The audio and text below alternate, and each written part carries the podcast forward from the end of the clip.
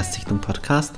In dieser Folge geht es um den Film Spider-Man Into the Spider-Verse, wie er im Original heißt, oder Spider-Man A New Universe, wie er im Deutschen heißt. Ähm, gleich an erster Stelle der deutsche Titel meiner Meinung nach auch okay, allerdings finde ich es immer richtig, richtig dumm, wenn ein englischer Titel äh, umbenannt wird in einen anderen englischen Titel für den deutschen Markt. Ähm, da hätte man es gleich beim Original lassen können, meiner Meinung nach. Ist schon klar, ähm, dass es Into the Spider-Verse versteht vielleicht nicht jeder, aber ey, come on, ein bisschen was kann man doch von seinem Publikum schon verlangen. Äh, der Film ist aus dem Jahr 2018. Es ist ein Animationsfilm.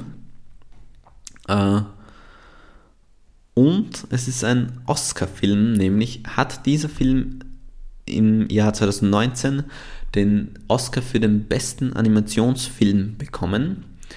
Und worum geht's? Also, wahrscheinlich werdet ihr euch jetzt denken, hey, es ist ein Spider-Man-Film, es ist klar, worum es geht. Und einerseits stimmt das auch, andererseits stimmt es auch irgendwie nicht. Deshalb versuche ich mal die Handlung so kurz wie möglich äh, zusammenzufassen. Und zwar fängt es damit an, dass, kann man das schon so sagen? Okay, also es ist von Anfang an ist es schon irgendwie Meta, weil äh, weil ähm, der Spider-Man, den wir am Anfang sehen, Peter Parker, uns erzählt, also uns ganz schnell seine ähm, seine Figur nochmal erklärt und schon ähm, ihn damit quasi sagt, hey, ähm, ja, ich weiß, ihr kennt alle meine Geschichte, Onkel Ben und so weiter. Und, ähm, und ja, es gibt Comics von mir, es gibt Cornflakes von mir, es gibt Videospiele von mir, es gibt Filme von mir und so weiter und so fort. Der weiß das alles. Es ist generell ein sehr äh, metamäßiger Film. Und ähm, Alter, komme ich ins Stocken.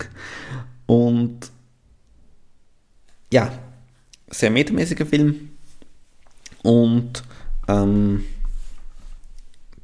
dann geht es aber so weiter, dass es dann noch die Figur des Miles Morales gibt, der eigentlich die richtige Hauptfigur ist und der auch herausfindet, hey, er ist auch Spider-Man. Wie kann das sein? Und äh, dann gibt es eben den Bösewicht, wo mir leider Gottes äh, jetzt der Name entfallen ist. Ähm, vielleicht fällt es mir im Laufe des Films noch ein. Jedenfalls der Bösewicht ähm, schafft ein Zeitportal quasi, das verschiedene Universen zusammenführt und zwar aus dem Grund, weil er, glaube ich, seine Familie wieder zurückhaben will. Also eigentlich gar nicht mal so der wahnsinns böse Grund in dem Sinne. Allerdings kann halt dadurch passieren, dass alle Universen durcheinander geschmissen werden und äh, die Welt mehr oder weniger zerstört wird. Vielleicht habe ich da auch irgendwas falsch verstanden, aber ich habe den Film auch hier wieder auf Deutsch gesehen, was heißt, äh, so viel kann ich eigentlich gar nicht falsch verstanden haben, weil das ist ja meine Sprache. äh, und ähm, dadurch ist es eben so, dass äh, Spider-Man auch reingedrückt wird, der Peter Parker Spider-Man in diesen Strahl, in diesen Zeitstrahl im wahrsten Sinne des Wortes. Und dass dann viele Spider-Mans aus anderen Universen in das Universum, in dem Peter Parker und Miles Morales bereits sind, geworfen werden. Wir haben den Amazing Spider-Man, der wieder Peter Parker ist. Wir haben ein Anime-Manga-Girl äh, mit einem Roboter, die quasi Spider-Man ist. Wir haben Gwen Stacy, die quasi Spider-Girl ist. Wir haben Spider-Pig, also das Spider-Schwein. Ähm, und wir haben Spider-Man Noir. Ja, hört sich krass überladen an. Ist es teilweise auch ein bisschen. Äh, und ja, das ist dann halt die Story, dass diese äh, einerseits alles schon erfahren Spider-Mans zusammen kämpfen müssen gegen das Böse. Also es gibt dann auch nicht nur hier den hm, hm, hm, bitte Name hier einfügen. äh, Bösewicht, sondern es gibt dann auch noch andere Bösewichte, die man bereits kennt. Es gibt halt den Green Goblin oder es gibt ähm, Doc Ock in diesem Film auch. Also durchwegs auch andere Spider-Man-Bösewichte, die man kennt. Und äh, dann gibt es eben noch die Origin Story eben von Miles Morales, der erst in diesem Film ja erfahren hat, dass er Spider-Man ist und der seine Kräfte noch nicht richtig einsetzen kann, der noch nicht wirklich Spider-Man ist, sondern erst am Weg dorthin äh, Verantwortung zu übernehmen. Und ja, das ist so mehr oder weniger die Story, würde ich mal zusammenfassen. Äh,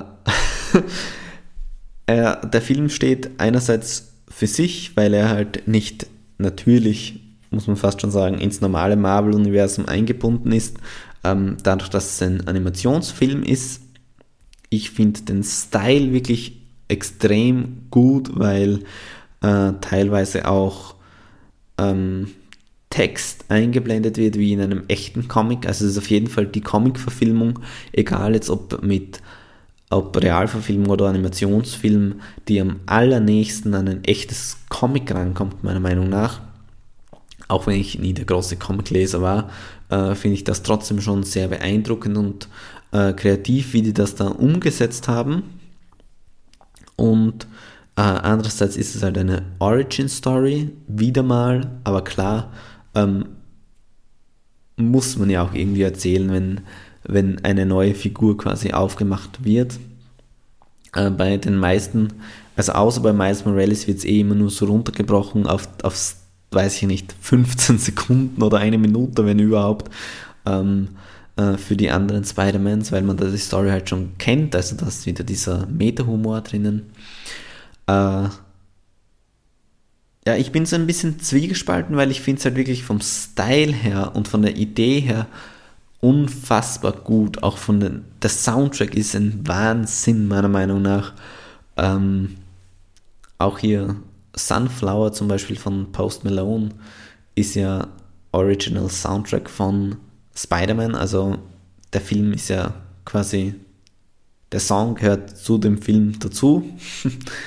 Aber was mich so ein bisschen gestört hat, ist dieses, also deshalb bin ich zwiegespalten, weil mich hat es irgendwie gestört, dass es dann wieder so ein Ensemble-Film ist, ja. Also klar, ein Ensemble rein aus verschiedenen Spider-Mans, aber es bleibt und ist ein Ensemble-Film und ich verstehe nicht, warum man bei Superhelden die nicht einfach allein lassen sein kann, weil die sind sowieso schon übermächtig und dann bitte lasst doch einen Superheld mal wieder alleine kämpfen und macht nicht gleich beim ersten Film einen Ensemble-Film daraus. Das finde ich einerseits doof, andererseits, wenn es eine normale Miles Morales Spider-Man-Story gewesen wäre, wo nur er allein draufkommt, dass er Spider-Man ist und mit seinen Kräften umgehen lernen muss, dann hätte ich es auch doof gefunden, weil dann hätte ich gesagt, das ist die nächste 0815 Origin Story. Deshalb bin ich da ein bisschen zwiegespalten, was